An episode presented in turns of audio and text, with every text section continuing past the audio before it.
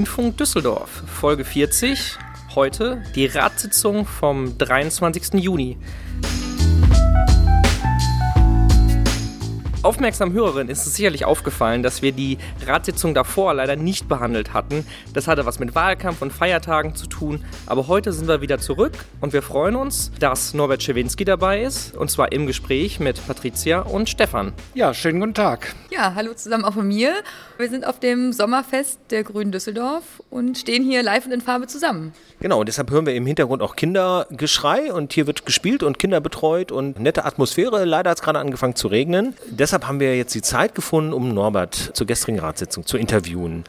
Und ich fange gleich mal direkt mit dem ersten Thema an. Es gibt eine Bereitstellung von überplanmäßigen Haushaltsmitteln zur Finanzierung der Ukraine-Hilfe. Ja, die Ukraine-Hilfe hat natürlich auch Kosten verursacht für die städtischen Ämter, für die Beratung, Integration und so weiter.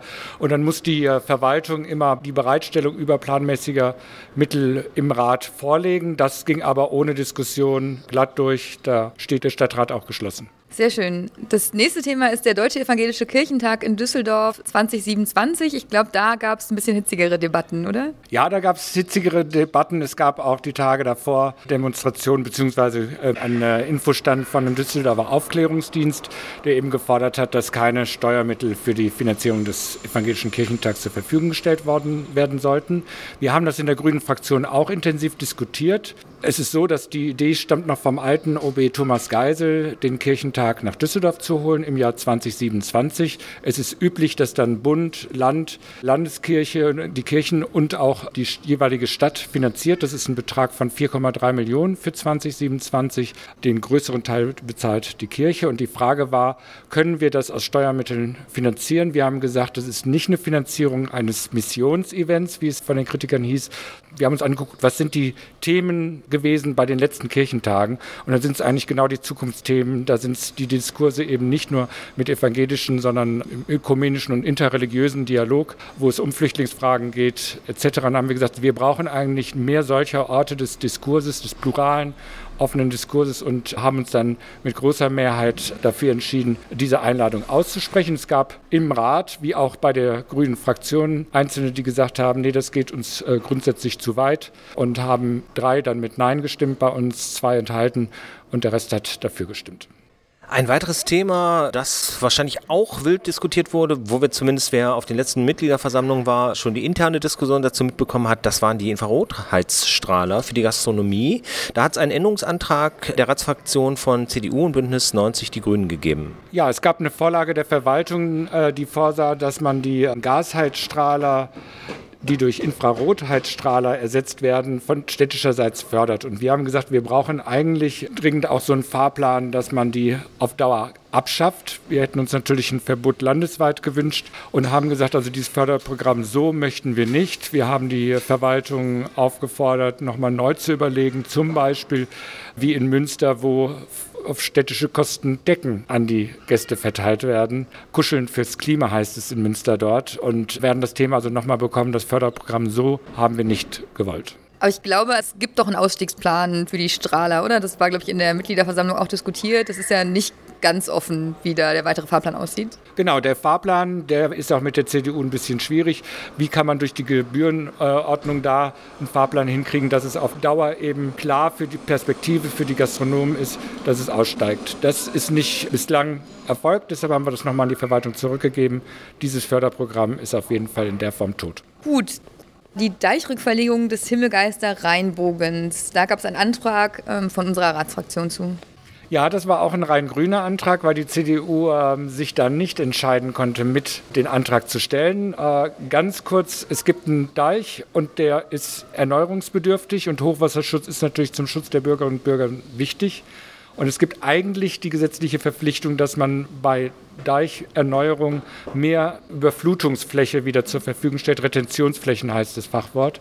Und wir haben seit Jahren dafür gekämpft, dass eben nicht an der bisherigen Stelle der Deich erneuert wird, sondern mehr Retentionsfläche geschaffen wird und unter anderem ganz viele Wildbienenarten damit auch geschützt werden, die sonst nämlich beim Deicherneuerung weg wären. Und das Gericht hat jetzt geurteilt, dass der bisherige Plan nicht okay ist. Und wir haben gesagt, dann müssen wir das jetzt als Chance begreifen und eben eine Deichrückverlegung in Angriff nehmen. Das hat keine Mehrheit gefunden, weil auch die SPD sagt, ah, wir wissen nicht so genau und nachher dauert das so lange, sodass wir gesagt haben, das geht nochmal in den Bauausschuss, der dafür zuständig ist. Und dort wird die Verwaltung nochmal schauen, wie wir jetzt die letzten Erkenntnisse von der Bezirksregierung und vom Gericht auswerten und dann auch einen Fahrplan haben, äh, wie lange so ein Verfahren dauert. Aber dies, die Hoffnung ist groß, dass wir da im Sinne des Naturschutzes und äh, des Gewässerschutzes eine grüne Signal geben können. Dann von der Natur zur Industrie. Äh, der Erhalt des Industriestandortes Rath äh, soll langfristig gesichert werden. Dazu gab es auch einen Änderungsantrag von CDU und Bündnis 90 Die Grünen. Zur Vorlage RAT 266 2022. Ich weiß nicht, warum Simon das mir mit dazu geschrieben hat, aber vielleicht spielt die Nummer eine Rolle. Antrag der SPD-Ratsfraktion. Ja, die, äh, das ähm, frühere Mannesmann-Röhrenwerk, heute Valorec in Rath, wird geschlossen, weil der Konzern hier ein eigentlich gut funktionierendes und effizientes Röhrenwerk schließen will, um Konkurrenz auszuschalten. Deshalb ist auch der Versuch von Robert Habeck nicht gelungen, das Werk für die zukünftige Produktion von Röhren, die wir auch in Zukunft brauchen, zu erhalten. Die Bezirksvertretung 6 hatte auch auf äh, grüne Initiative hin eine ausführliche Resolution gemacht. Die SPD hatte jetzt einen eigentlich, ehrlich gesagt, gesagt, nichtssagenden Antrag, wir erklären uns solidarisch gemacht. Und da haben wir dann als grüne CDU gesagt, dann nehmen wir doch bitte die Resolution von Stadtbezirk 6, die viel ausführlicher ist und genauer die Punkte benennt, die helfen. Und das haben wir dann auch, ich glaube, einstimmig im Rat so verabschiedet. Gibt es sonst noch was aus der Ratssitzung zu berichten? Ja, es gibt ja immer das, was ich nicht berichten darf, was im nicht öffentlichen Teil passiert. Und zumindest kann ich sagen, worum es ging. Es ging um die äh, zukünftige Organisierung des, äh, der Abfallentsorgung. Dazu gehört auch Winterdienst, Straßendienst etc. Das macht ja die Avista. Der Vertrag läuft aus Ende nächsten Jahres und deshalb braucht man Nachfolgeregelungen. Und das ist hoch, hoch kompliziert, weil es um Vergaberecht geht. Und wichtig war uns auch, dass es neben einer Gebührenstabilität auch ähm, ökologische Aspekte gibt, also die Erhöhung der Recyclingquote und so, weil wir da, damit auch wirklich gute Zeichen setzen können.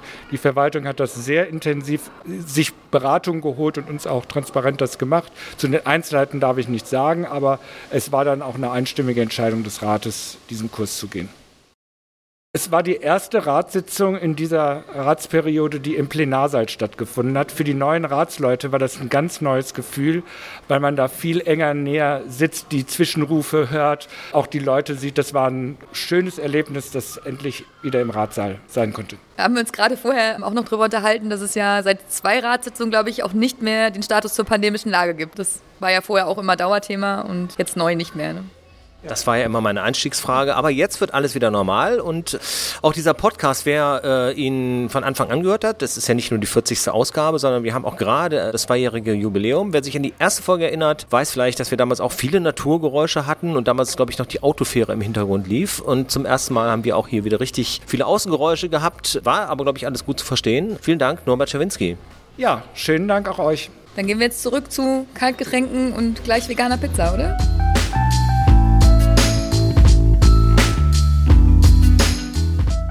Der Grünfunk Düsseldorf geht jetzt auch in die politische Sommerpause und ihr hört uns im August wieder. Wir können noch nicht ganz genau sagen, wann, wir können auch noch nicht ganz genau sagen, mit wem, aber es wird sicherlich eine nette Folge.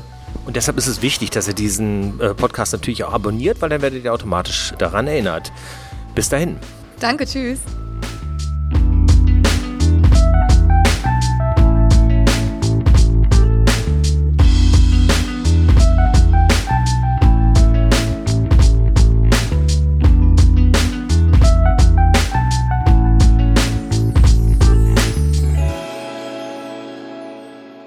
Futux Podcast Produktion 2022